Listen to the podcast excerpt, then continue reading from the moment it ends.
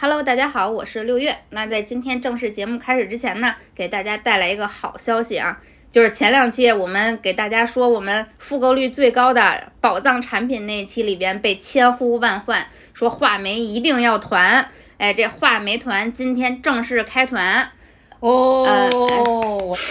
为什么这么久才团呢？相信大家听声音也能听出来，因为我阳了，不会给你后期把咳嗽声去掉了，来证明一下我们六月有多么爱这个话梅。因为这期搞钱节目他没录，但是话梅的前期广告推广他硬要自己上。他说我没有激情，无法推荐出这个产品的激情来。因为因为我对这个话梅实在太爱了。首先，这个话梅是那个手工的云南话梅啊，然后其次，这个话梅我就在是。呃，两在前两期节目里边，我就推荐过，我说它多好吃。作为一个资深话梅爱好者，这是我这么多年吃过的最爱的话梅。我是偶然间在我朋友家。吃了两颗，然后跟他要的网址，那他是怎么知道的呢？是在他的朋友家偶然间吃了两颗，然后要的网址。而且自从前两期节目出来之后，我在群里边发现很多人都跟我说，原来这个店就是他已经买过五年、七年的店。如果你爱吃酸、爱吃话梅，你就一定要尝试。如果你已经买过的，相信不需要我多说，这次咱就直接跟团复购，直接囤货就行了。我们现在是有两种方式，大家可以购买这个产品。第一个呢是加入我们姐姐说听众群，那加入方式呢在我们的文案里面也有写到。加入听众群之后呢，可以直接跟我们的团购，然后跟团购买，那满两件呢是八八折。呃，另外一种购买方式呢是大家可以在淘宝搜索“云间私藏”，云是白云的云，间是中间的间。私藏就是私人收藏啊的缩写，私藏。然后在店铺里面呢，也是啊找客服报暗号，姐姐说也可以享受满两件八八折。不过这儿我得提醒一句，那个紫苏梅和。嗯，杨梅干这两款话梅是没有办法参加这次团购的，因为今年应季新做的梅子还没做好，得十一月份才能做好。对，所以没有那么多库存。那这次呢，我们也是跟店主沟通了，这个时间还挺长的，然后最终呢，跟大家给大家谈下了八八折这样的折扣，因为本身梅子就一罐三十多块钱，对吧？特别便宜，然后又在大理，其实云南的邮费也比较高。那这次呢，也是基本上除偏远地区之外，我们都是实行包邮，而且还给大家要了一份咱们姐姐说听众的专属小福利，是一小包云南的玫瑰花茶，希望大家能喜欢。哎，嗯，好，那来自六月的安利就到此，那接下来又是一期精彩的搞钱节目，朋友们接着收听吧。赚完钱来买梅子吃。不对，买完梅子，咱们还能把这钱赚回来。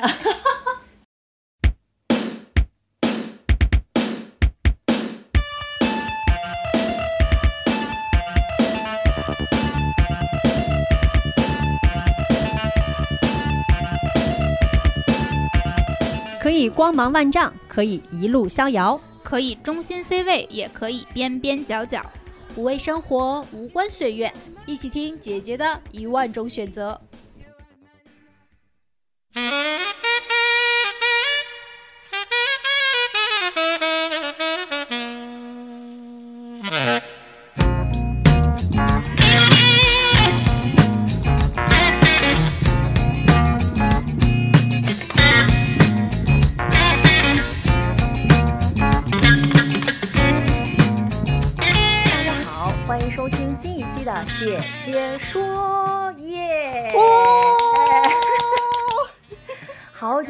大家好，我是美丽。大家好，我是小谢。今天是姐姐说唯二两个既工作当中抽出了时间，且身体还健康的主播。真不容易啊！这期是很不容易，因为上周大家可能在我们的听众群里也看到了，因为我们的主播和嘉宾同时生病，然后导致这个节目就搁了一期。但是大家看到今天的标题就知道，是不是一期要拿着本子来听的一期节目了？是不是早就在群里面记好了这一期选题，就等着听呢？是的。那首先呢，先来欢迎一下我们这期的嘉宾姐姐阿七，鼓掌欢迎。Hello，大家好，我叫林强七，大家可以叫我阿七。复国，复活，复活。阿七是我以前这个前前公司的同事，当时在公司是一个看起来非常普通的运营，但是在没几年了之后，因为业务的交流吧，我加了阿七的朋友圈，嗯，发现人家已经变成了一个月能赚五十万的富婆了。然后我的这个小雷达支赶紧支棱起来，然后又给阿七发了个微信，听起来好像有点功利啊，就给他发了个微信。确实，我觉得阿七变富了之后，应该周围有很多这样的人吧？对，第一句就是你还认识我吗？好经典的开场白。嗯，美丽离开我们公司，然后我差不多也一年时间吧，也离开了这家公司。但是呢，本来在那家公司的积累，然后后来我跳去了上海那边一另一家公司，在这个过程中，就那两年的时间，我就实现了主业，然后超过百万的收入，因为承担了更多的责任，然后管了更多的业绩和部门。对你刚不说就是个运营吗？运营不是最不赚钱、活最累、最不受老板待见的工种吗？这不就是我现在做的事情吗？然后你跳到了上海，你做了什么就实现主业年薪百万了？嗯，其实，在美丽认识我的后一年，我就已经升到了前家公司的运营总监。然后我从公司离职以后呢，到了上海一家公司做运营总监，但我管的业务会比以前要大很多。可能之前我只管个七八个人的小团队，然后到了上海以后呢，我就管了有五个部门，然后我大概一年能做到六个亿的呃营收。不是美丽，你前面这个调绝对是给人家起低了。什么一个普通的小运营？嗯，当时去了上海那一年是二零一八年，然后因为承担了很多的业务压力嘛，但是刚好就在那一年我跳槽的那一家公司的前两个月，就是我开启了自己的兼职创业，因为发现了用户的一些需求，然后跟我的合伙人一拍即合，我们就开始在线上创业。所以说，职场上的这个上升是跟创业的这一条路的副业的这一条路的上升是同步进行的。哦，具体做了什么呢？我可以简单说一说，就是我大概是在二零一五年开始去学的投资嘛，其实那个副业机会也跟投资相关。然后我在投资的这个课程里面，因为当时是一个比较头部的呃教财商的地方，然后我在这个课程里面一直是学霸第一名，然后就因为此认识了一些当时还没有成为现在这么多粉丝量的大 V 们，就跟他们的关系很好。然后跟我一起创业的那个同学呢，他是我们班的第二名。我们在学完了以后呢，发现这个市场跟我们学到的东西好像不太一样。然后市场是很深的，是变幻莫测的。然后我们学到的东西可能不完全适用于 A 股市场，但是又没有人可以去交流，没有地方可以交流，所以就跟我的合伙人，然后我们联合了呃一个国内的机构的投资人，还有另外的一个投资大佬一起做了一个就是互相交流投资的社群。然后这个是我的第一次创业。然后这个社群呢，就是为了说我们有一个地方可以互相交流、互相一起研究、分析公司啊、分析行业啊等等的，从这个用户需求去衍生出来了我们后面的一些产品。所以阿七现在能月入五十万，跃升于富婆，是因为阿七现在在教人搞钱吗？啊、其实并不是啊，教人搞钱这个只是我其中一项收入渠道。呃，我身上其实有二十多项收入渠道。啊，你不是不是这个这个跳跃有一点太快了，不是刚才还说只是一个普通的打工人吗？怎怎怎发生了什么？我啊，太快了吧！小谢说：“我打一份工就已经要死了。”阿七 嗯，怎么说呢？其实，在刚才说到的我的创业经历之前，我还是一个纯纯的打工人。那个时候，在某公司的工资可能也就一万出头。嗯，对，而而且那个时候我是主动的放弃了我之前的一些副业的，因为那几年是花了很多时间在我的主业的技能上的提升。然后从，嗯，应该说是从我从公司辞职以后吧，才开始说，呃，去构建了更多更多的一些收入渠道。你的那些购入收入渠道都是和这种投资理财相关吗？还是有些其他的？因为可能对于打工人来讲，就是除了主业之外，增加二十条赚钱渠道，对他对他家来说像天方夜谭。嗯，其实不是全部跟投资相关，应该说是大部分都跟投资没有关系。啊我是那说种一说吗？嗯，我给你们分享一下我同学对我的评价哦。他们说我是从出去吃饭、看电影、旅游、住酒店、坐飞机都能发现赚钱机会的人。哦，这个快来跟我们说一说。比如说吃饭，呃，我不知道你们出去吃饭是会实际按照美团的价格去去下单，还是说直接付商家给你的价格？会大众我可能点评吗？我有时候会。啊，对对对，就嗯是可能只会做一步事情，就是用大众点评那个优惠买单去买。好，这个可能是大部分人的一个路径和方法。嗯，那我的话呢，我可能会再多一步，我会到某鱼 APP 上去找一下有没有这家，呃，这家饭店的一个优惠券和代下单的、代拍的这样的一个价格，有时候可以做到它实际账单价格的五到六折，哇，能到这么高吗？可以的。是，就这个代下单这个事儿，是我这个周一才知道的。就我跟我的朋友一起去麦当劳，在我要去那儿自助点单的时候，他跟我说：“别，你先等一等，我们在淘宝上搜一下穷鬼套餐。”然后他就在等一下淘，宝上穷鬼啊！对穷鬼套餐，然后就在那个手机上搜了，就是麦当劳的代下单。我本来以为这个事情会会非常的复杂，但是其实它的那个你你跟对方呃购买下单，然后他再返回给你这个取非常快餐码的这个过程，对，非常快，一点儿也不耽误你买，而且真的好便宜。就我们俩花了二十块钱吃了。呃，就是我们只是去买加餐的，就买了两个汉堡和一包薯条，二十块钱。包括、嗯呃几年前，就我刚结婚那会儿，我们家不是租的房子嘛，呃，我买了一套沙发，就是四四人座，再加一个脚踏，加一个那个贵妃榻的这种沙发，花了两百块钱。然后我做了五年以后，啊，我做了五年以后，又用两百块钱给它卖出去了。哦，你怎么办到的？就去检索嘛，检索同层的，离你稍微近一点的。一般呢，就是他们有些人装修新房子，要买要换新的家具，对吧？嗯他的旧家具又没有办法去运走，他就低价抛售出去。说到刚才那个，我还有个问题，就是你刚才说吃饭那件事情，比如说我找到这个券，那其实更多的是省钱，对不对？对后续嗯会变成赚钱的方式吗？当然会啊，啊，怎么变？就是你去做这个给别人代下单的人，你可以去做呀。如果说你的时间价值没有那么高的话，你可以算一下你的时间成本嘛。然后如果 OK 的话，顺手的事情你也可以去做啊。比方说，我给你们再分享一件事情，就是前段时间我不是去看电影嘛，看那个《消失的她》，然后我是跟我妹妹两个人去的，然后买电影嗯票我是直接在那个 APP 上下的单，比、嗯呃电影院卖的要便宜十几块钱一张票。然后呢，还有嗯那个单人的爆米花和可乐的套餐，这个在电影院是卖三四十块钱一个人，然后两份我只花了十二块钱，也就是一份六块钱。我我买电影票的时候有看到的那个，即使是比如说在支付宝，它的这个套餐可能也要二三十块钱一个吧，单人套餐。对，是的，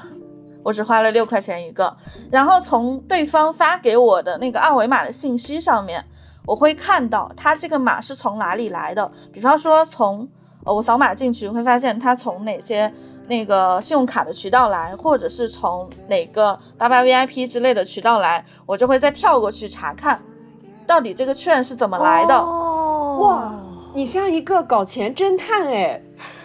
对，会蛛丝马迹寻着过去，然后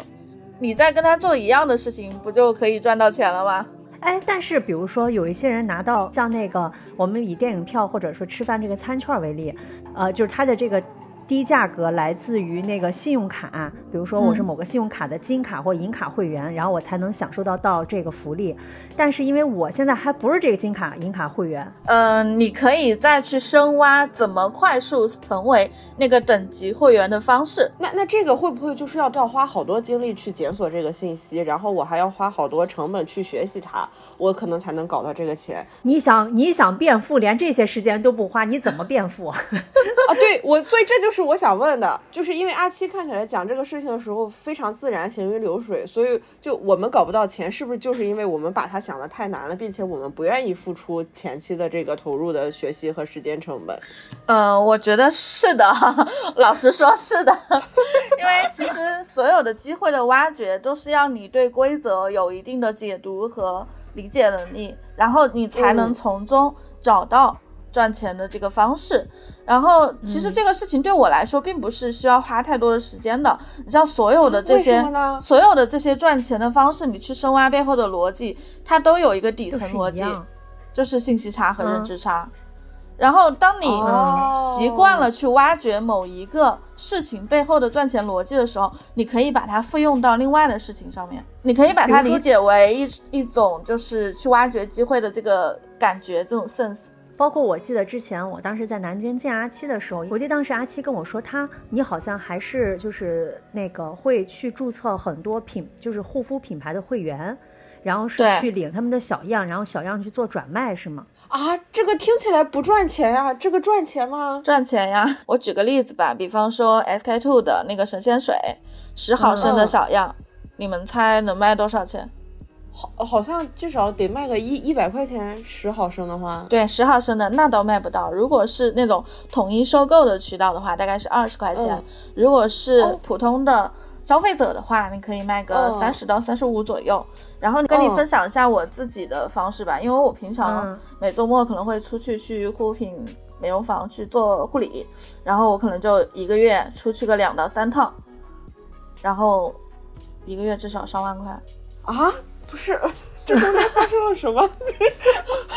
嗯，怎么说呢？它的玩法有好几种，比方说现在各个商场不是有一些那个派样机嘛？以前十几年前可能呃品护肤品品牌他们去做品牌推广的方式是，你输入一个手机号，我给你反馈一条短信，但现在已经全部改成了商场那边的派样机。那派样机的一个派样包大概能卖到十块钱左右。啊，但是哦各大商场基本上各大品牌都有投放这种派样机，做于不同的单品的推广。你像有一些品牌，比方说赫莲娜的黑宝那个黑绷带，它可能一片价值就在三十块以上，一毫升的一片哦。我突然间听到这儿，我就想去把那些我之前买的那些东西送的小样扒拉扒拉，我就感觉我这些小样就放在那儿都要 过期了，都要过期了。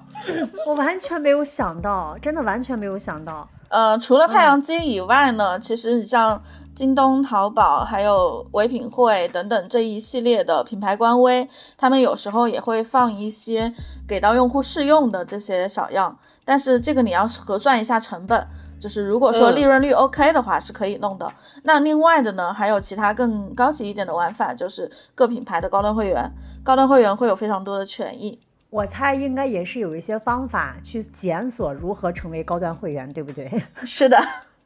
是有一些低成本的方式去成为啊品牌的高端会员。嗯，哦这就是逻辑打通了，也就是你你要先挖掘它背后的那个这个底层的来源是哪儿，然后你要想去成为那个来源。如果你觉得你还成为不了那个来源，再去检索怎么样能低成本的成为那个成为那个来源。是的，我之前有尝试去领过这种大牌的试用装，嗯就它会给你设置很多很复杂的环节，对、嗯对，就有可能对于呃对于我来说，我可能搞第一个的时候我还能坚持，但如果他在我就心理预设他已经给我设了三个门槛之后，我可能就没有这个耐心了。所以说，是不是我们不要把它当成一个就是真的赠送的小样去领，而是把它当成一个搞钱的方式去领，它可能就不会这么烦人了。它其实可以是一个副业的方向。你像现在，即使已经过嗯了十二年之久，这个玩法依然是可以行得通的。而且我带着非常多的同学实现了用这个方式实现了每个月至少两千块的收入，就这一个。我我明白，我不知道这个问题能不能问啊？就比如说，可能我要领一百个小样，这样的话，大概要投入的时间可能是需要多少？就因为感觉好像做这种事情，他又跟人打工差不多了，就是在用你的时间去换钱。啊、并不是，因为可能要涉及到你的一些信息来源，然后嗯你要去规划哪一些是呃价值比较大的，那价值比较少的我们就放弃。呃，而且每个品牌的规则，它的会员规则可能不一样，可可能需要你花一点点时间。但我觉得现在，嗯，互联网这么发达，比我们十几年前其实已经好很多了。很多信息可能只花个五分钟时间，你就能搜索到。嗯，真的吗？嗯，这些信息这么容易搜索到，我们竟然一直没有人在意它。因为没有人看到它背后的一嗯些逻辑。这个其实现在来说嗯还是一个小圈子的事情。也就是现在入手还有机会。对，那像刚才阿七说了说了一些，就是其中有一个像刚刚他讲的吃喝玩乐，这都是能搞钱。然后你说你还就除此之外，不是咱们二十多条搞搞钱路线嘛？就是还有些什么是大家可能想象不到的呢？嗯，大家想象不到的可能就是生活中的，但其实我的那搞那些搞钱的方式里面，有一部分是跟我的主以前的主业，或者说我现在的一些主业相关的。比方说，我之前不是在公司做运营吗？那我其实对于运营这方面是有很多的心得和一些方法论的。然后我现在嗯有把这些方法论赋能给一些呃一些上市公司或者是一些中小企业，这个是用技能去赚钱。啊、哦也不能算知识付费吧，应该算是咨询类的，啊，跟咨询类的的，公司做的比较像。对，嗯然后我还把自己在呃求职啊、简历啊，包括晋升答辩啊、汇报啊这一类型的一些技能，有包装出几个产品。比方说，我有在在行平台去给一些大厂的员工去做这方面的咨询，我也有跟一些那种专门做留学生求职的机构去合作，去给他们的一些留学生、毕业生来讲求职方面的一些技巧啊，包括那个面试方面的一些技巧啊，这也是把技能去包装的一种。我感觉听下来就是完全把自己全方位、三百六十度全面榨干，然后呃每个差不多每个方向都能包装出一个产品赚钱，都能赚钱。是的，我感觉你如果是在我你现在在我面前走过，我觉得都是那种金钱洒在地上的声音。我也是这么觉得，就是有有一棵摇钱树走过去了。大家可能呃理解上的一些，我要变现也好，我要有副业也好，必须得我先去学了一个什么东西，对我一定要精通，但并不是的，你固有的一些经验，其实是对于呃比你现在的发展比较低的人来说是非常宝贵的。你可以把你的经验或者你的一些方法论，把它萃取出来，去分享给别人，这也许就能帮到别人。就像我们常常说的那一句话，就是一百分的你可以去教八十分的，那如果你只有六十分，你可以去教四十分的人。就是可能包括我啊，还有我身边的一些朋友，就是总觉得开口去要钱这件事情，觉得自己还没到那个份儿上。我觉得有两点吧，第一点是自我价值感和配得感的问题，就你可能并不觉得说自己付出的时间或者说给到对方的解决方案值得很多钱，那嗯这个是要富养自己的问题啊。然后第二点呢，第二点呢是你可以从小的。小的问题的解解决来去入手，比方说我自己刚开始其实是从一对一的咨询来做起的，当时在朋友朋友圈有一个跟我一起上课的同学，他来问我一个问题，他来问我说，就是呃怎么跟跟上司沟通的问题，就向上管理这一块的问题。然后当时我并没有想到说要收钱啊，然后我跟他聊了以后就，呃给他打通了一些思路，帮他想通了一些事情。然后他跟我说这件事情就是我跟他聊的这些对他非常有帮助，所以他给我转了三百五十块钱。嗯从这一个小的事情开始，那我就把呃给他分享经验的这个过程，包括他的一些收获，就作为一个小的案例，在我的朋友圈分享，就告诉大家，我有这项服务，我可以帮到帮到别人，嗯他们就会如果说有相同需求的人就会来找我。嗯，很大一种可能，可能是你没有去释放这个信号，嗯我收钱可以帮你解决什么事情。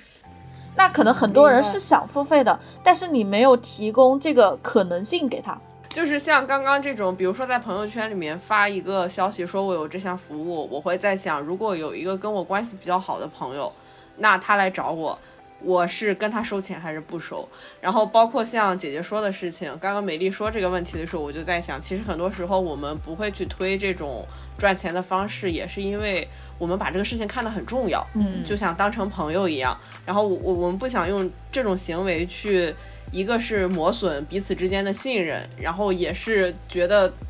就是总觉得这样不好，但是其实阿七刚刚那个就是答案嘛。就如果你花了时间，它有价值，其实它就有值得别人付费的这个意义在。对啊，而且你一直这样免费的付出的话，对于对方来说也是会有一个心理负担，他会觉得亏欠你。我刚开始的时候也会有这种想法，就是三年前的时候，当时我的朋友圈还不太爱写这些东西，因为我的朋友圈里面有很多的投资大 V，、就是觉得我分享的这些东西可能在他们看来是小儿科，对吧？嗯我就会有一种就露怯的这种感觉。是的，是的，然后后来我发现，其实没有多少人关注你的，然后嗯，不要自己给自己加那么多的戏，而且你写的这些东西可能也不是给他们看的。然后后来我跟我师傅聊了一次，就他也是一个投资大 V 嘛，就师傅给了我很多鼓励，他说我觉得你做的这件事情很好啊，能给到很多人帮助。呃，然后我也跟他说了，我有很长时间都怕他看到我发的这些东西，会觉得呃，在他看来是比较小儿科的。那他说你不用有这样的负担，他还他还安慰我说，呃，如果说你有就是经济方面的问题，你可以来找我聊，因为他可能做的比较早一点嘛。但我后来就发现，其实真的没有那么多人关注到你，包括你可能朋友圈有一万人，真正能看到的都不会超过一千人。嗯而且我刚开始的时候，呃，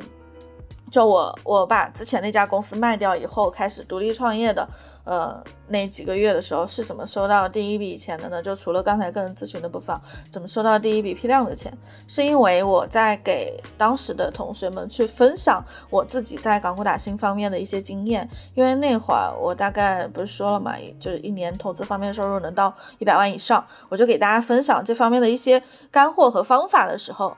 哦，是他们催促着我说一定要成系统的去去教他们这件事情，他们光听一场分享是不够的，所以他们催着我去开了那个课，然后有、当时有差不多二十多个人给我付钱，在我完全没有任何海报、没有大纲，也不知道那个课讲什么的基础上，他们是愿意信任你的，因为听了你很多的分享的内容。当时其实我不是太愿意去开这个课，或者说要做这个产品的，因为有老师问过我，我就说我钱够花了，我不想花那么多时间去干这个事情。然后是因为不断的有用户给我正反馈，不断的有用户跟我说，呃，我分享的东西或者我教的内容给到他很多很多的帮助。从这个过程中让我找到了使命感。我觉得使命感和意义感这件事情是比嗯赚钱来的要给你产生更多的一个内驱力，或者催着你往前走的。嗯，是的，我觉得刚才阿七这段分享，可能应该至少会，不管是我也好，我觉得可能有听到现在的朋友们，也会能够帮助大家解决掉一些去去展现自己技能的一些心理障碍吧。嗯，没错，那我还有一个问题，就是你既有主业，然后既有靠时间赚钱的，也有靠技能赚钱的，你是不是你的生活里面所有的你，你的生活就是目的就是为了各种方式的搞钱？我感觉你还有休，你还有其他的时间吗？还是其他时间也是在搞钱？就是呃听下来感觉阿七是一个爱搞钱的人，就是搞钱嗯可以让他快乐。对，呃，赚钱这件事情让我快乐，并不是说赚了多少钱，而是在挖掘更多赚钱机会的这个过程中，我能感受嗯到快乐。我要不先给大家分享一下我自己是怎么到这个阶段。其实我也不太可能说是一下子跃到这样的一个一个状态的。那其实，在前十年时间啊，应该说是前八年时间，我也跟大部分的打工人一样，只有一份主业的工作。可能在呃业余的时间，我在做一点副业，啊帮自己积攒点本金，去试试水，去投资，去呃嗯锻炼一下心态。然后，首先根本肯定是我们的主业。那我是建议所有的听众朋友一定要在你的主业去深耕，去做梯形的人才，往下去深挖，成为你所在行业的一个专家，这个才会给你未来的。呃，发展一些可以复用的能力、可迁移的能力，或者是杠杆。那在这之余呢，我们是不是可以去找一下自己的第二曲线，找一下你热爱的方向，然后在你热爱的这个方向上去做一些对别人有价值的事情？那这个钱就是自然会到你身边来的。这个是副业。那除了副主业和副业，我们不是有了一定的本金吗？有了一定的本金以后，我们就可以去做一些呃低风险相对来说。稍微高收益一点的事情，因为投资这件事情，我一直认为它是，呃，值得我们去一辈子学习的。而且投资市场其实它的变化还非常大。我给大家简单的分享一个小例子吧。呃，我印象比较深的，我有一个学生，他是大概三年前认识我的，当时他还是一个全职的宝妈，是没有收入的。然后靠她老公的工资养，呃，在家养育两个孩子。然后她当时来链接我的时候呢，是因为我在运营方面分享的一些经验才来，就是我们俩认识的。后来发现靠近我以后，呃，学到了很多关于赚钱方面的知识。她当时有一个困惑，就是带两个孩子，他是没有时间的，所以他想要实现阿姨自由，他想要有一个阿姨能能帮他来带孩子。帮他来处理家务，让他可以有多的时间去做一些自己想做的事情，这是他来靠近我的一个初心吧。然后，嗯，我告诉他可以，他当时也不信。然后后来大概只用了不到半年时间，他就真的实现了。我跟你说一下，他只做了一件事情。我不知道你们有知不知道可转债这个东西？可转债打新，其呃，可转债是一个。怎么说呢？是一个投资里面的一个工具，就像基金、股票一样，它是一个类别。但它说白了，其实是，呃，它里面有两个属性，一种是债权属性，一种是股权属性。我就这个不展开讲了，我只是说它怎么去靠这个赚钱的。然后当时呢，呃，一个账户打新债大概一千块钱的成本，一年可以赚到两千块。然后他开了十五个账户，你就可以这样想，一千块的成本，然后一年赚两千，对不对？这个账户里面的现金就应该是三千，对吧？如果说这一千块，然后我们投入两万的本金，就是二十个账户。那到年底的时候，是不是就变成了六万，也就是净赚四万块？你教给他的这个方法，是他作为两个孩子的妈妈，完全有时间、有精力、有也有能力去做的一个事情吗？每天只花一分钟，而且是交易日，也就是工作日，周一到周五，每天花一分钟。嗯，因为钱是放在里面的嘛，中签了以后，它会自动扣款，然后我们到那个新债上市的时间，就直接去卖出就可以了。中国有四个亿的股民，就是有四个亿的那个账户，就券商账户有四个亿的股民，但是有可转债权限的只有一千万人。哦，而且在这一千万人中间，真正懂可转债投资的，可能不到十万人。那现在是不是还是一个很好入场的机会？还能入吗？嗯，可以。它其实是一种低风险，可以产生低风险高收益的这种投资方式，但是大部分人是不了解它的。包括我接触的很多学员里面，有一些是十几年、二十几年的老股民，但是都从来不知道有这个工具。然后我再给你们分享一个稍微更极端一点的例子，就我们有一个同学是一个男孩子，然后他在加入我们星球的时候呢，其实只是因为朋友的推荐，然后只是花点钱进来看一看。他没有想到，一年以后，他就靠我刚才跟你分享的这个机会，每年躺赚了二十万。所有的像证券市场类的赚钱机会，它都是有时间窗口期的。你比方说，我刚才说的可转债，它是有可转债牛市的。比方说，去年和前年是可转债的牛市，然后在那一段时间，如果做可转债投资，我们一年大概能稳定在百分之三十以上的收益。再比如说，在二零一九年下半年到二零。二一年的上半年的时候，呃，整个的市场是港股的一个港股和美股比较热的市场。那在那一段时间，投资这两个方式就嗯可以获得非常大的一个收益。我自己也是在二零二零年那一年吧，就是靠港股和美股投资收益做到了一百万以上。就像我们前面说到的，所有的投资市场里面的。呃赚钱效应强的事情，一定是有时间窗口期的，它肯定不是一件事情就能持续持续的赚钱下去啊。嗯这个就要提到第四个啊，第四个就是套利方面，因为我一直跟我的同学他们讲一句话，叫做“套利者消灭套利空间”，其实也能反面去证明哦刚才的那句话，就是不是所有的赚钱效应强的一直在那里，对，一直嗯在那里的，一定会因为参与的人越来越多，它的赚钱效应是在往下往下降的。那在这个过程中，如果说你了解背后的逻辑，了解市场，你就能从中去挖掘出新的赚钱机会。这个就是我这些年一直持续在做的事情。那另外呢，你像我们刚才讲到的套利的这个事情是。有很多人可能学投资的时候会很难应对，呃，市场的这个涨跌，心态不稳。嗯但是如果你有其他的一些套利的机会，你像刚才我们讲到的电影院，呃，电影票，你从背后去挖掘，包括护肤品套利，这些都是属于套利的范畴，它是比较确定性的钱。那这个确定型的钱呢，就能帮你稳住你前面在投资这一块的心态，以及更加的去帮你积攒更多的本金。那有了这四个方面，做了这些努力以后呢，你前面不是已经做到专家了吗？我们就可以去对外去把自己的个人影响力放大。那个人影响力其实对于前面的四个方面是一个怎么说呢？呃，如果说前面是线性的增长，那个人影响力方面就是指数级的增长，它对于前面的四者都是有一个复利和杠杆作用的。嗯，这个影响力指的是要像阿七一样，在社交媒体上有影响力，还是在身边的圈子里面有影响力就可以了？影响力其实不单单是指社交媒体哦，呃，嗯我在书里写到了为什么我们要去对外去扩扩大自己的影响力，主要有三点。第一个是，如果你是一个有影响力的人，那么在职场阶段，可能你会发现，你去推进一个项目、推进一个事情会比较容易，同事愿意来帮你，领导能够看见你。能够给你承担更多的业务和更多的责任，那你的职场上升的这个天花板是不是就会更高？嗯，是的，对，那第二个为什么要去呃做影响力，就是因为有影响力的人，比方说我们自己做自媒体的啊，那你的那个变现效率或者说你的信任成本会更低一些。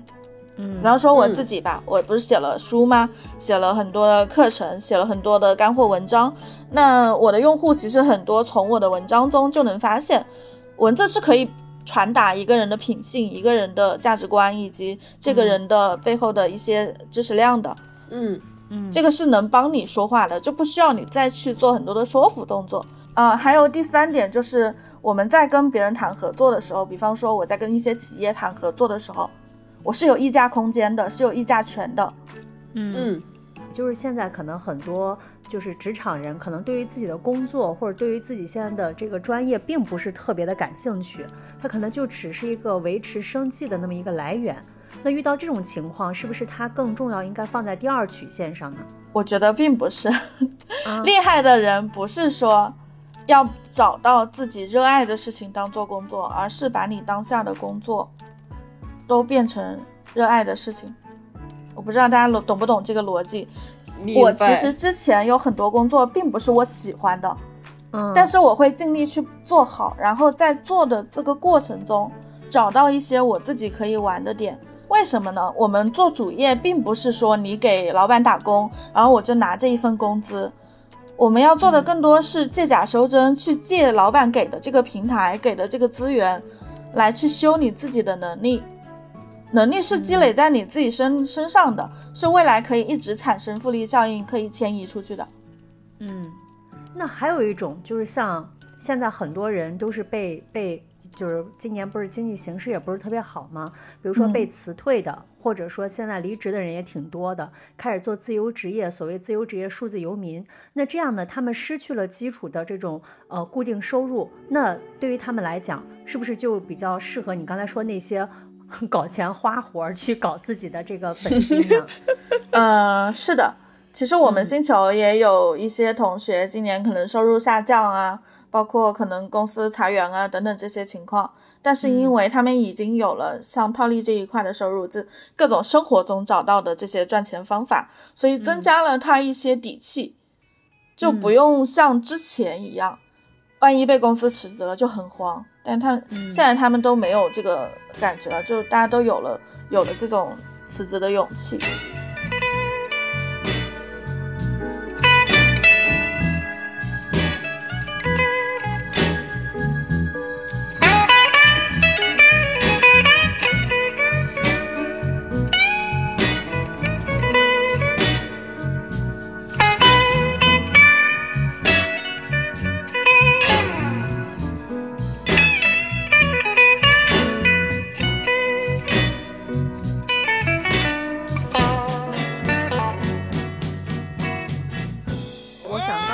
听到现在，我觉得感觉就是也是我每次跟阿七聊天的时候一个很大的一个感受，就是我觉得搞钱在他看来是一件非常轻松的事情，啊，是的，不管是吃喝玩乐，还是就是在这个出去旅行，我就觉得是不是很多人觉得自己搞不到钱，是把这个事儿看得太重了。就是因为你已经帮了很多人，就帮两千多人在搞钱这件事情，你有发现大家在搞钱这件事情上的一些逻辑的就是问题，或者说一些对一卡开始的点是什么？通病，对嗯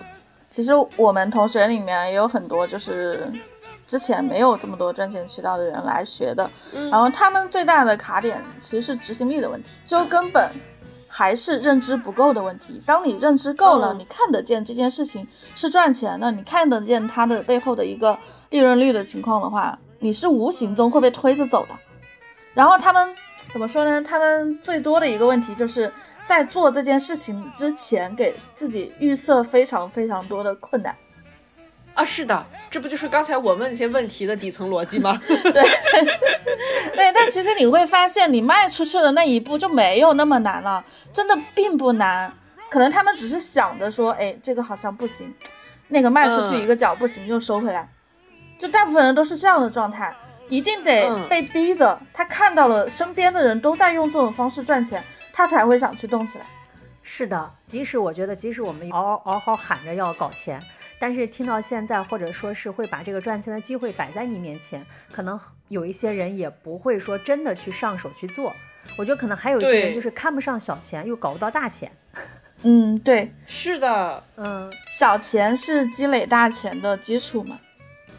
而且我觉得小钱是去建立和钱更深层次关系的一个步骤，是一个嗯必经的步骤。它会建立你很多的信心。嗯所以即使即使阿七现在已经是赚到大钱了，仍然还是会去赚那个四五百的小钱，就是它已经是你的一个一个认知一个习惯了，是吗？是的不会因为有了大钱就就不把钱当钱了。不会不会，我经常跟我的同学们一起去赚一百块、几十块这种的小钱，他们都觉得我特别接地气。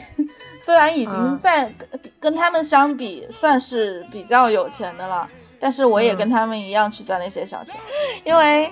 这个小钱可能在我看来，首先是有乐趣。第二呢，是我看到的不是这一点小钱，这一点小钱我一定会方想方法把它扩大。就比方说之前我们聊到的护肤品套利的这个事情，那可能刚开始一个品牌一次只能赚个两百块，对不对？那我是不是可以去多研究几个品牌？如果我研究十个品牌，那单号我就可以赚到两千。如果说我把这个单号再扩大到十个号，是不是就是两万了？不管是我们自己做业务，还是说你做这些复利，一定是你先最小化的去验证这个赚钱逻辑，然后再去把它规模化，去上量。像刚刚这种套利的方式，它是它是一种比较好的，就是见钱比较快的方式嘛。因为大家可能刚尝试的时候需要一些快速的反馈，非常快。嗯，嗯我最快的同学们的反馈的时间是我下课以后五分钟。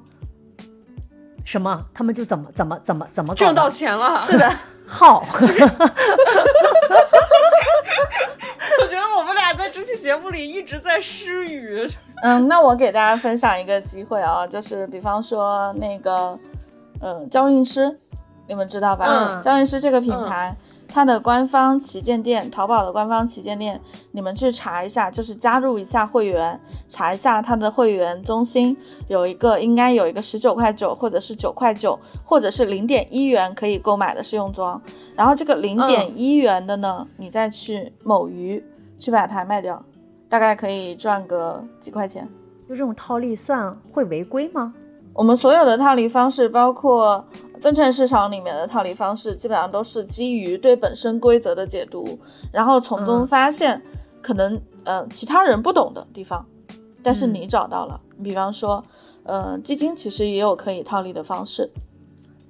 为啥呢？就是因为两个市场有一些价差。呃，我给你们举例一个 LOF 基金，L O F 这个 LOF 基金，LOF 基金呢可以在场内上架，也可以在场外上架。但是因为场内和场外它们是有一个时间差的，所以他们会有嗯一定的溢价和折价的空间。那嗯你可以在某一个折价的市场买入，然后在溢价的市场卖出，不就可以赚到中间的一个呃价差了吗？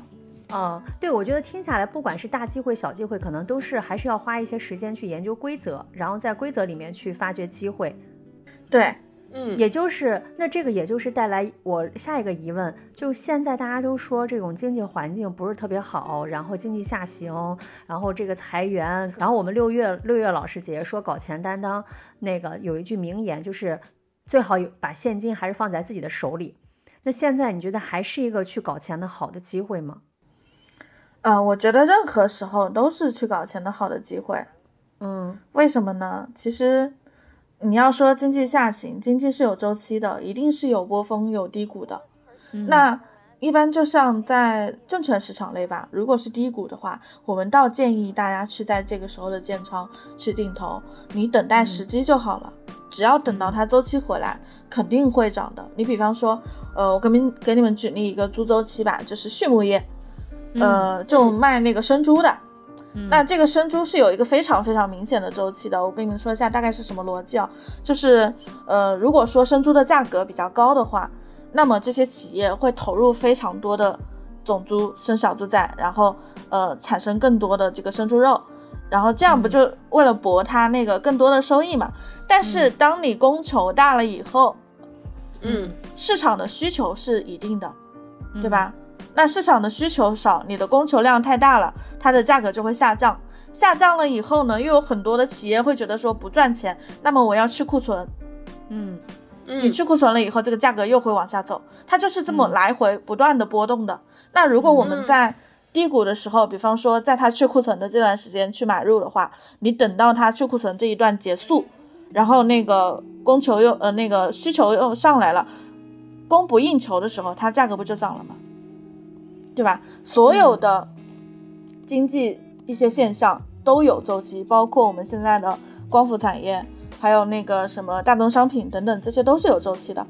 嗯，还有我们说到的，嗯、就比如说我们的酒店、旅游产品也是，你像疫情的时候怎么，理解？嗯比方说疫情的时候，它可能这一段时间就没有什么人出游了，对吧？嗯那这个价格就会很低。那可能，嗯、比方说一些五星酒店，可能就低到只要三四百块钱，包括以前的随心飞，那个时候的是酒那个飞机票的价格，可能也就两三百块钱、三四百块钱一趟，我就可以从南京飞成都。但你现在再去看一下，旺季以后它的价格是多少？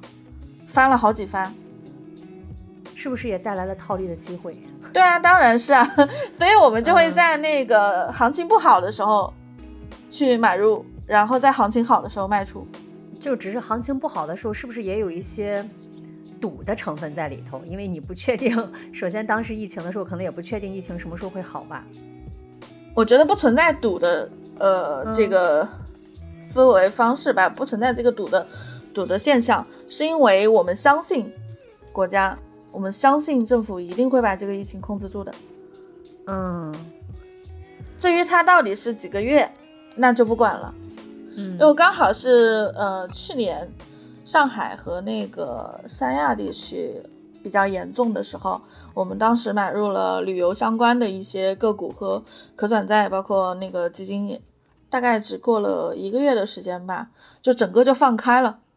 嗯。就一个月时间我们赚了百分之二十多。我记得之前跟阿七聊搞钱这件事情，他有一个有一个理论非常的打动我，就是除了开源更要节流。那嗯开源刚才我们讲了一些，不知道阿七关于开源这块儿你们有什么还要再补充的一些东西？嗯，开源这这一方面，我想给大家分享两个点吧。第一个是，呃，所有的赚钱的方式，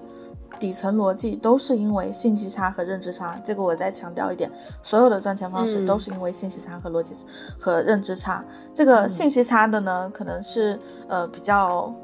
怎么说呢，比较浅层次的，就是你找到。那个高低信息的两个两个市场或者两个渠道，然后中间去从低渠道的低价格的地方买入，然后高价格的地方卖出就可以了。这个适用于很多的实体的，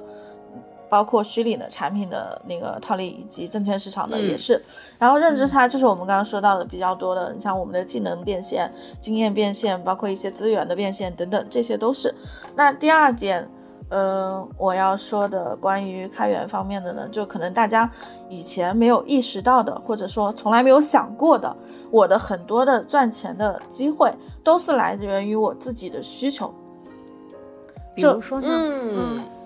比如说，你像十年前赚第一桶金的那个护肤品小样的这个机会，就是因为那个时候我刚刚毕业，才工作一年，然后没有那么多钱嘛，买不起那些大牌护肤品，那我就只能去买一些小样来用，中小样来用。你又想享受更高品质的东西，但是又没有那个成本可以掏出去，因为对于、对于刚毕业的人来说还是很贵的嘛。那我就会去嗯找这个方式，怎么去呃买到这么便宜的这个中小药，然后再从呃这个方式从自己的这个需求中找到这个解决解决问题的方案，把这个解决问题的方案卖给跟你有同样需求的人。包括我后来的创业，你们想一想，呃，之前聊到的我的第一次创业，是不是因为嗯也是自己有交流的需求，需求有那个投资交流的需求，然后我们找到了解决方案，去卖给同样有需求的人。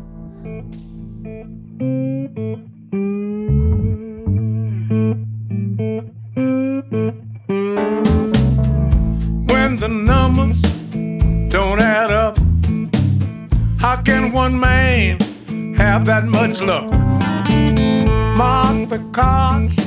roll the dice. Everybody has got a price. Follow the money. 最后来讲讲节流吧， 就是因为我觉得阿七还有一项非常有、非常非常厉害的赚钱的技能，就叫省钱。呃，关于节流这方面呢，我觉得要给大家分享一个误区，就有很多人会觉得说，我现在没有钱存，或者说我现在赚的比较少，等我有钱了再存钱，但这其实是一个误区。其实你能否存下钱和你存钱的多少，跟我们的收入没有太多必然的联系，而是说哦跟你嗯管理金钱的方式有关。因为怎么说呢，有一句话给大家分享一下，人的欲望是无止境的。是的，如果说哦，确实，你收入比 较高的时候，有可能你的支出也会相应的比较高。啊，确实，所以在节流这方面，我想给大家分享一下我自己当初，呃，存到第一个十万的时候，当时用到的一些方法。首先，我觉得嗯你要摆脱这样的一个、一个误区，或者说一个心理状态，是需要先做一件事情，就是从记账开始。我不知道现场有多少听众能够清晰的说出自己每个月的收入和支出到底有多少。我觉得太麻烦了。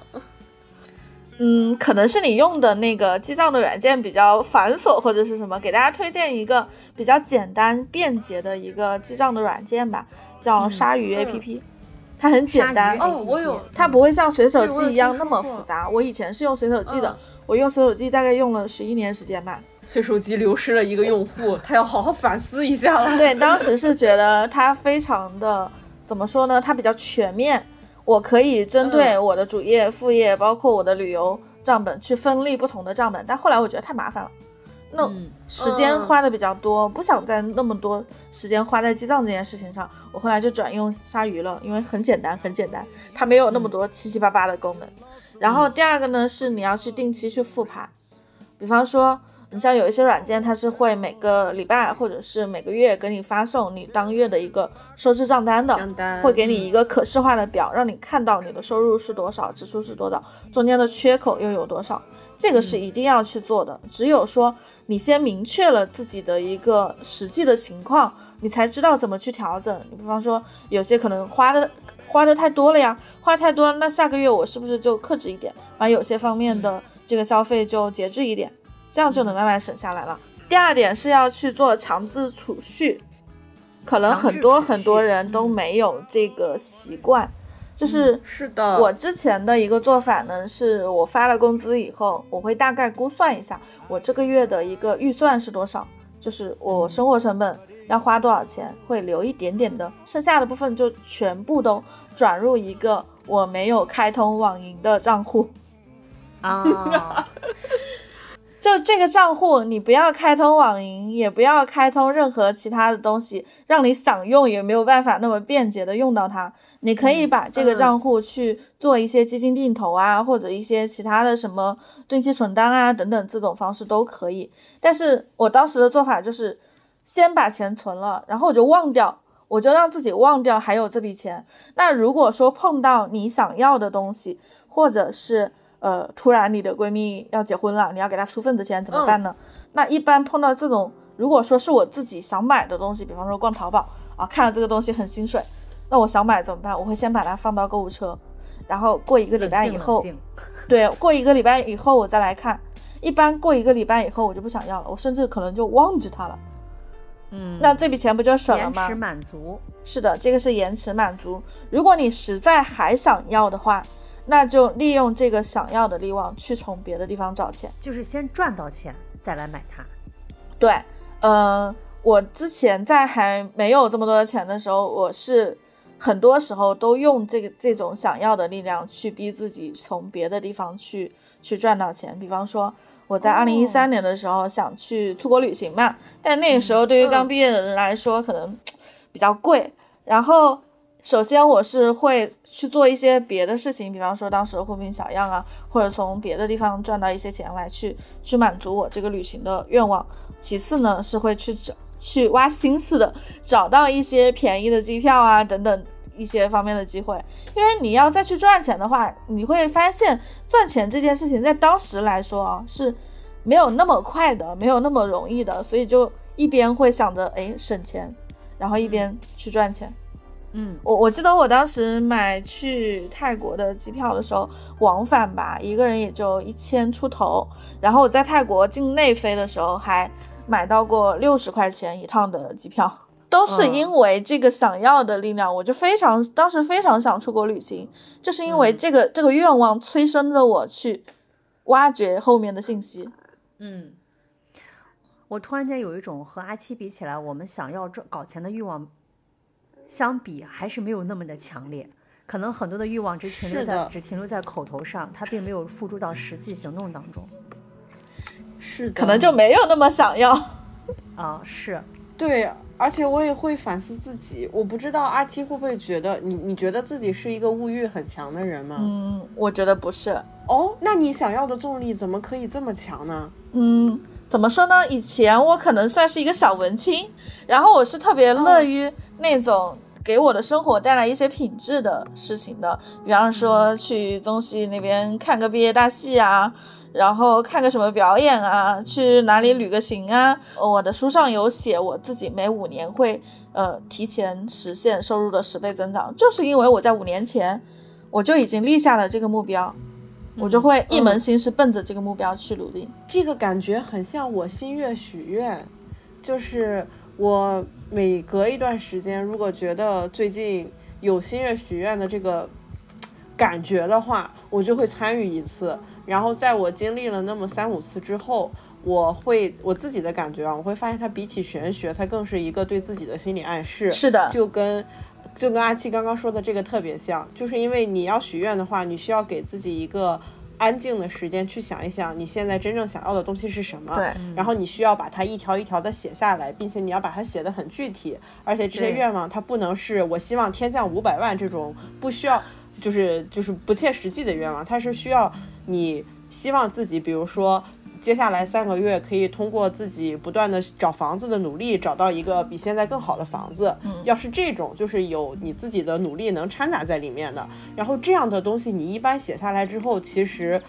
就这个许愿的过程，就是你明确你接下来这三个月目标的过程。然后它根本不，你这你在这三个月根本不需要额外的花精力去计划它，而是你在日常行动当中，它就会是你心里面的一个就是。它就像一个伴随，它就像呼吸一样，你就会一直记得它。你每做一件事情，比如说你看到一个广告，发现了一个租房的广告，你下意识的就会多看两眼。嗯，所以它真的是一件，就是有有清晰自己的目标是一件很重要的事情，也很有效。是的，嗯是的，我非常同意你这一点。我一般自己定下这个呃目标以后，我会把它具象化，就是你会想象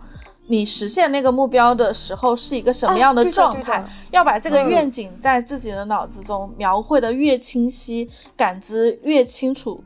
越好。就是它其实已嗯经变成了一个伴随着你的整个生活往前进的一个事情。你比方说，我最近的这五年的目标就是想要有一座大房子，有一个院子。然后我甚至把我在那个贝壳网上面找到的我比较喜欢的户型，然后带那种大草坪的那个户型图，把它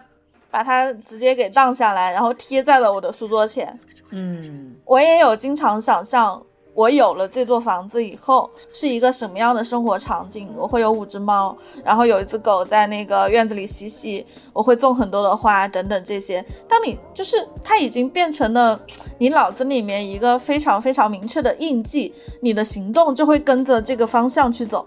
不会走歪。嗯它实现的可能性也会越大。其实我在去年吧，去年应该还是还没到第三年吧，第二年，第二年年底的时候就已经实现这个愿望了。啊，养五只猫的房子已经买好了，意思是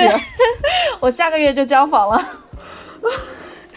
对，目标是非常非常重要的。你有了目标以后，才会去想拆解实现它的路径是什么。就像这个公式一样，我们不是说，呃，我的自由人生公式就是有五个方面嘛，包括我们的那些数学题，公式是吧？对，自由人生公式，你像那些数学题里面也会，呃，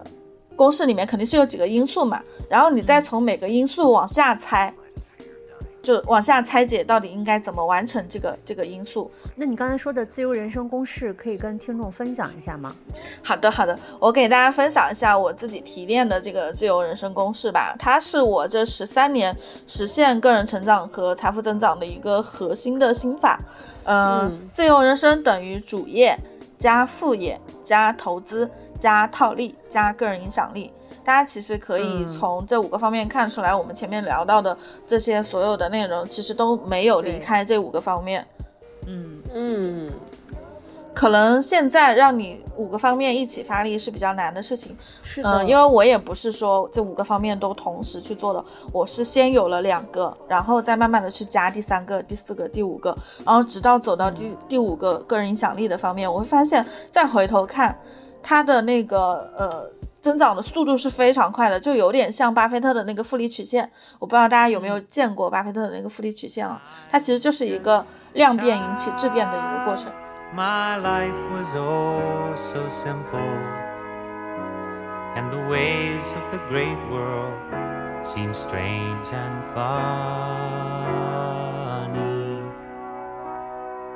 那非常感谢阿七今天的这个分享啊，我觉得既有关于搞钱的这个思维逻辑，就是搞钱的意念、搞钱的思维。大家很就是对，就是既有搞钱的思维，我觉得对于很多这种搞钱小白来讲，或者说是以前可能对于搞钱有一些错误认知的朋友，可能会有一些启发吧。然后另外一个也是给我们分享了一些小的干货，就是关于怎么搞钱。那阿七呢，他刚才说了已经有二十多条搞钱路径，那今天晚上分享一部分，如果想了解更多的呢，有两个方式。第一个，跟我一样花钱报名去学好吗？今天晚上阿七分享的很多都是我花钱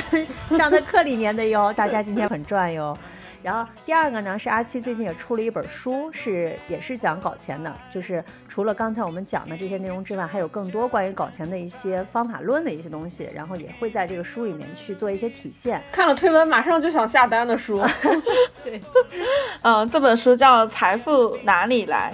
嗯，它其实是我过去十三年的个人经历以及我的财富增长经历的一个总结。我把刚才我们说到的这个自由人生公式的五个方面全部都在这本书里面，每个方面是一章节的内容来给大家具体拆解，在这个方面它的一些核心方法论是什么，我总结出来的一些呃实操的案例以及怎么实操的方法。就是包括最后我也有每一小节设计一个小的实操，来帮助大家去吸收和呃尝试我书里教的方法。然后除此以外呢，在最后一章我还给大家分享了我自己每五年收入翻十倍的一些方法。包括时间管理啊，怎么有更多的内驱力啊，怎么去提升你的这个对于金钱的一个敏感度和洞察力，以及怎么去产生呃更多的心力，让你去摆脱你平常的一些情绪内耗啊等等，这些都有。还有第一章里面，第一章里面我给大家分享了一下什么是自由，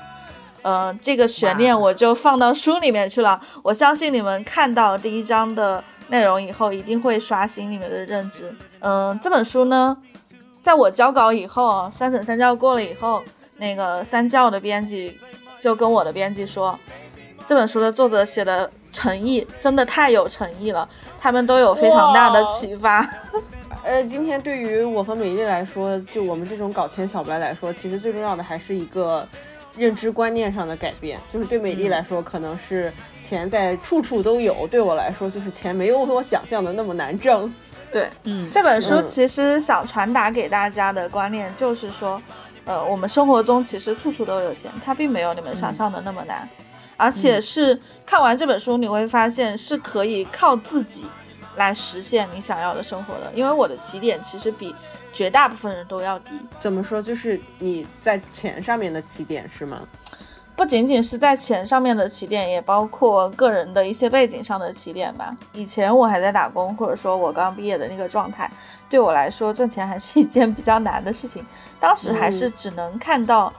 唯一的主业，或者最多也就是多了一个副业。因为我在嗯大学阶段就给杂志写稿子嘛，那个时候是完全是靠自己给杂志写稿子赚的学费和生活费。然后后来 是。是就这两个方面嘛，嗯，但是完全是为生活所迫嘛。其实嗯这一路走来，很多是有很多的这种坚韧的性格，以及从生活中去找钱的这个这个洞察力，是从嗯生活的苦难中去呃推动我去做的事情，然后慢慢衍生成了现在我能看到身边很多很多的钱，其实都是一步一步积累来的。一开始没有了解到的阿七，就一开始我会觉得阿七只是一个，呃，很想赚钱，然后很希很希望通过自己的双手去达到自己想要生活的。果然，果然这么这么能赚钱的人不是没有原因的。嗯，是的，你们可以从书里找答案哈。在我书的第一章有写到我自己的故事。大家也可以关注一下阿七的公众号，叫林强七，双木林，然后是蔷薇的蔷，对吧？然后是一呃对数字那个七的大写，林强七啊、我们在这个文案里面也会给大家做一些备注。然后刚才阿七提到的这本书呢，然后我们也在节目之前跟阿七申请到了五本儿啊，我们会从、对会大欢迎大家在这期给我们留言评论，然后也欢迎分享你自己发现的一些搞钱的秘小秘小秘招啊。嗯啊、我们会从我们的听众当中选取五位，然后送出阿七的这本书。然后，如果有更多的听众想要去跟阿七做深度交流的话，也可以给我们留言，我们也许会在呃未来吧，下个月或者是什么时候，对，可以再跟阿七单独再聊一期关于搞钱的事情，因为我们今年也是希望跟阿七多多学习，怎么让姐姐多赚更多的钱。受教了，受教了呀！对对对对对。好的，那今天非常感谢这个阿七的分享，然后那个也欢迎大家在各大音频平台关注和订阅我们姐姐说，然后也可以在微信公众号搜索“姐姐说 FM” 就可以加入我们的听众群。呃，如果关于这期节目你有什么更多想分享的，或者说有什么更多的问题想要请教阿七，也可以给我们留言，好吧？嗯，行，那我们今天就跟大家聊到这儿吧，跟大家说拜拜吧，好呀，拜，祝谢谢大家都成富婆，拜拜。大家一起迈向富足而自由的人生吧。嗯，拜拜，拜拜。拜拜。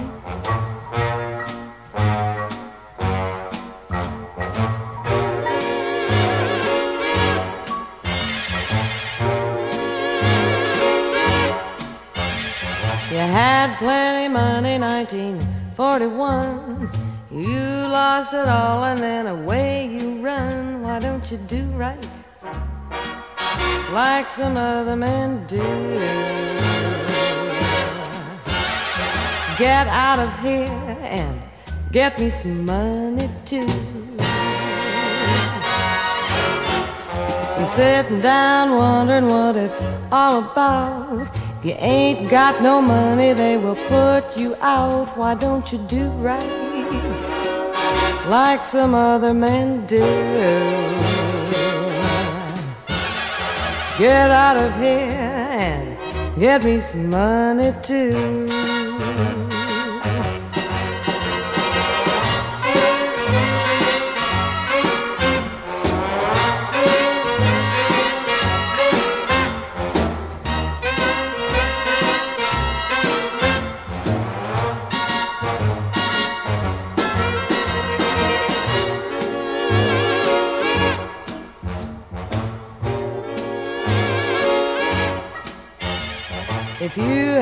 Prepared 20 years ago, you wouldn't be wandering now from door to door. Why don't you do right like some other men do? Get out of here and get me some money too. Why don't you do right like some other men do? Like some other men do, like some other men do.